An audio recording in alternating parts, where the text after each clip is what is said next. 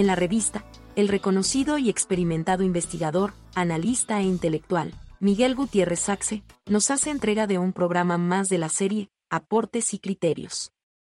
Conocedor a profundidad de las problemáticas nacionales, de un amplio acervo informativo y documental, producto de décadas de trabajo y experiencia, Miguel Gutiérrez Saxe con sus análisis, nos ayuda a comprender mejor lo que sucede en Costa Rica y la sociedad como un todo. La revista, el medio de comunicación independiente, al servicio de la libre opinión y la cultura.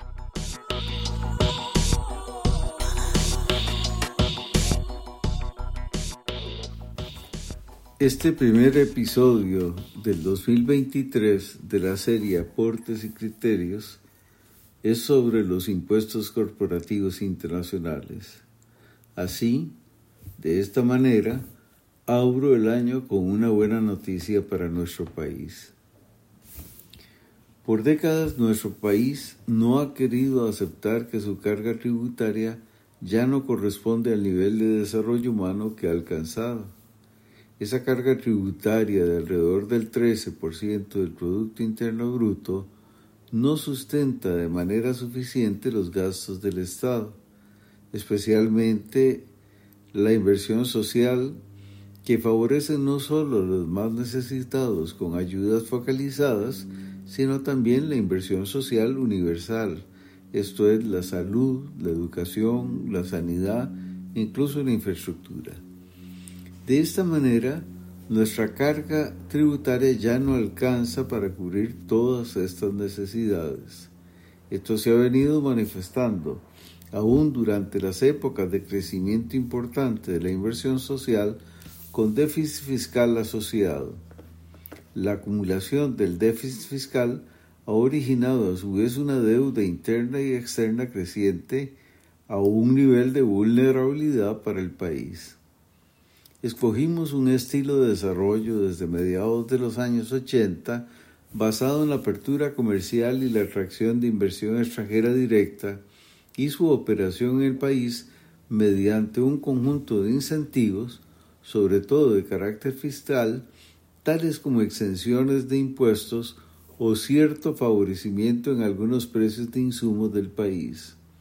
En estos años, desde la crisis del 80 y en esa época, en esa, en esa década, el desempleo era alto y la entrada a la maquila fue algo muy positivo porque generó masivamente empleo.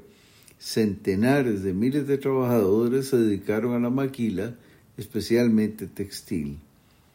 Pero poco a poco los salarios de la fuerza de trabajo, solo muy parcialmente calificada, no dieron para lograr competir en el mercado internacional de la maquila. El país migró hacia una producción mucho más sofisticada. Sin embargo, con menor absorción de fuerza de trabajo, especialmente la no calificada, que vino a engrosar el ejército de informalidad. Las fábricas de ropa se fueron hacia Nicaragua, luego hacia Honduras y finalmente hacia China. Así que el componente de empleo de zonas francas dejó de ser tan importante. Hoy tenemos en zonas francas una fracción de lo que tuvimos en la década de los ochentas, aunque las excepciones se mantienen. Esta situación genera algo muy importante y es que la porción de la economía nacional no tan grande, pero sí la más dinámica en materia de exportaciones, quedó exenta de impuestos. Así que lo más dinámico está exento, lo menos dinámico paga los impuestos y subsidia lo más dinámico. Entre mejor le va al sector, a este sector económico, no se incrementan los ingresos, peor le va al fisco, si aumentan los gastos asociados a los insumos y condiciones del sector más dinámico pero exento. Actualmente, según CINDE, con datos del 2019 sobre zonas francas, hay 374 empresas, 27% son de origen nacional y 73 de origen con capital extranjero. que emplean a unas 123 mil personas, 10% por empresas nacionales y 90% por empresas de capital extranjero. Compran localmente unos 2.100 mil millones de dólares, 23% nacionales y 77% de empresas de capital extranjero. Y exportan poco menos de 10 mil millones de dólares, 9% nacionales y 91% de empresas de capital extranjero. Estamos en Aportes y Criterios con Miguel Gutiérrez Saxe. Como decía, nuestro país no reconoce que su carga tributaria es baja y paradójicamente exime del pago de impuestos a sectores muy dinámicos. Si esto no puede ser corregido, se dice, porque eliminaríamos los incentivos que hicieron que estas empresas se localizaran en el país. Pues bien, el 15 de diciembre salió la noticia en el Wall Street Journal de que la Unión Europea ya había logrado la ratificación de un acuerdo para establecer un impuesto mínimo sobre la renta a las grandes corporaciones internacionales.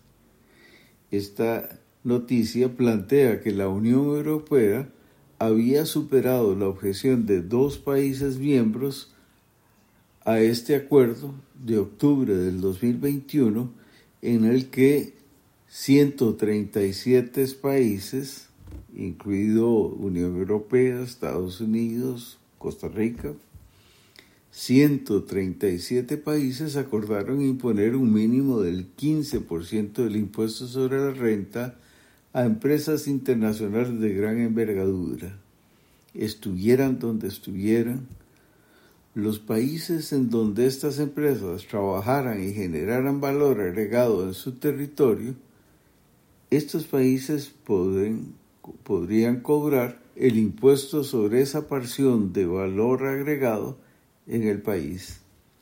Si un país no legisla, no cobra el impuesto, pues otro país en donde esté la casa matriz puede cobrar ese impuesto. El mismo artículo de Wall Street Journal refiere que el Congreso norteamericano no había acordado en el 2022 por pocos votos la ratificación del acuerdo de los 137 países, pero no descartaba una negociación exitosa en el seno del Congreso en el futuro para ratificarlo. De ratificarse este acuerdo y hacerse operativo, en un futuro cercano, como 2024, se generaría un cambio tributario mundial muy significativo. Las reglas del juego que nosotros no quisimos cambiar en el tanto podían significar la pérdida de una porción de la economía dedicada a las zonas francas, habría sido cambiada internacionalmente, lo que anula las supuestas ventajas de competir bajando impuestos. El régimen no definitivo, ingresan insumos que se transforman en el país y salen productos con un valor agregado nacional, tendrían que pagar impuestos, una renta mínima corporativa, sobre el valor agregado que se produce en el país. No puedo presentar una estimación precisa, pero sí es claro que el impuesto mínimo sobre la renta a las grandes corporaciones internacionales que operan en el país recaudarían tributos por varios puntos porcentuales del producto. Esto elevaría la carga tributaria actual, insuficiente por lo demás. Así, el país mejoraría en su condición fiscal, sin estrechar a los que no están exentos y pagan actualmente sus impuestos. Es indispensable que las autoridades nacionales y en particular la Asamblea Legislativa comience a pensar cómo adoptar y adaptar nuestra legislación a ese probable acuerdo internacional para que sea de utilidad en nuestro país. Requiere pues seguimiento y requerirá normativa cuando se consolide. Este episodio trae por lo pronto una buena noticia. Es posible que las disposiciones internacionales vengan a corregir una situación de pérdida de dinamismo de su desarrollo humano y podría ser un insumo para la solución de problemas que nos agobian, como la desigualdad y la insostenibilidad de nuestro Estado social de derecho. Gracias por escuchar. Volveré con más aportes y criterios en un futuro cercano. Le invitamos a seguir periódicamente los podcasts de Miguel Gutiérrez Saxe, Aportes y Criterios. Puede encontrarnos en las principales plataformas de redes sociales, como la revista CR, el medio digital independiente para la opinión, el análisis, la información de actualidad y la cultura.